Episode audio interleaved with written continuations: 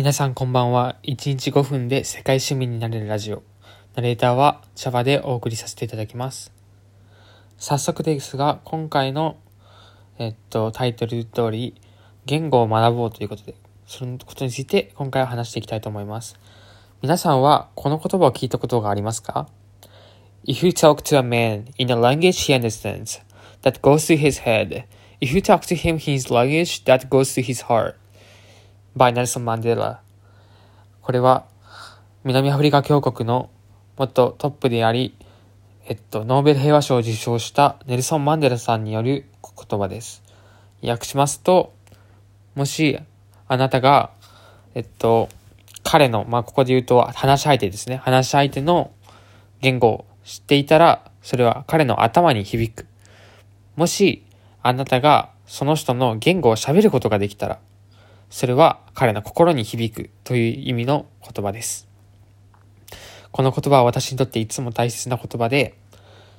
えっと、いつもこれを心に収めて人と接するようにしています。そして言語を勉強しています。これが一つ目の理由。言語を勉強することによって相手と心と心で通じ合うことができるということですね。まず、すごい思うのが、まあ、日本人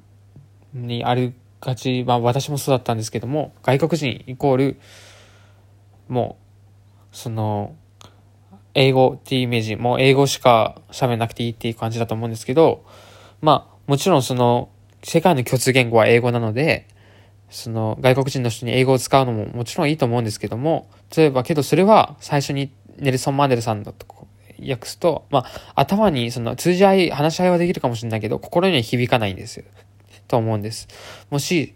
あなたがフランス語を、フランス人の人と、あの、英語じゃなくてフランス語を彼の母国語で話すことができたら、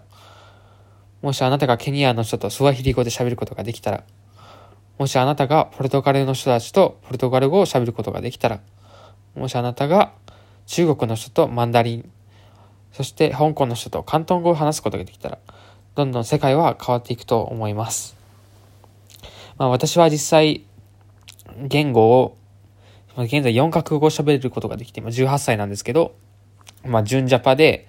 普通に中学生ぐらいまでは日本語とまあ英語も普通の中学生レベルでしかできなかったんですけど、そこから独学と留学、中南米で留学生活とかを得て、今は4カ国語を喋ることができます。そして、さらに、他に3カ国語を勉強してるので、まあ、7カ国語、まあ、日本語は抜いたら6カ国語勉強してる、もしくは話せるという状況です。まあ、言語っていうのはすごい楽しいので、皆さんに他にもちょっと理由をあと2分ぐらいあるんで話していきたいなと思います。まず、言語を勉強することによって価値観が変わります。それはどういうことかというと、例えば、まあ、例を挙げる日本語と英語で例を挙げていくと、例えば、日本語っていうのは、その自分の意見っていうのを変えやすい言語と言われています。どういうことかというと、例えば、そうですね。まあ、もし例えば仮にあなたがタバコを吸うのが嫌いな人だとしましょう。けど周りの人たちが、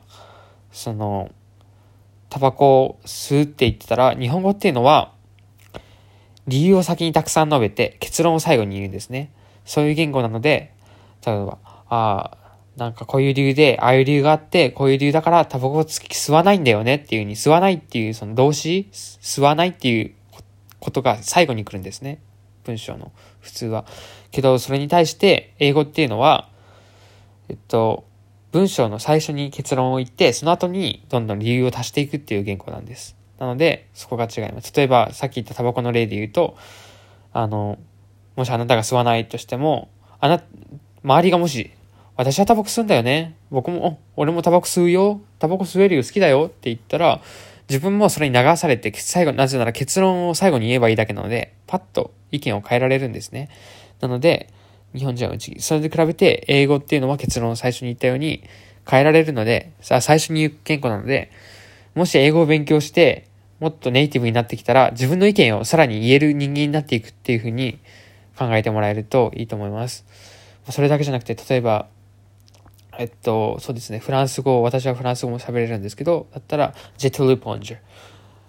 スポンジを投げるってどういう意味かっていうと、諦める。何かを諦めるっていう意味なんですね。だから、まあ日本語に直す直すと、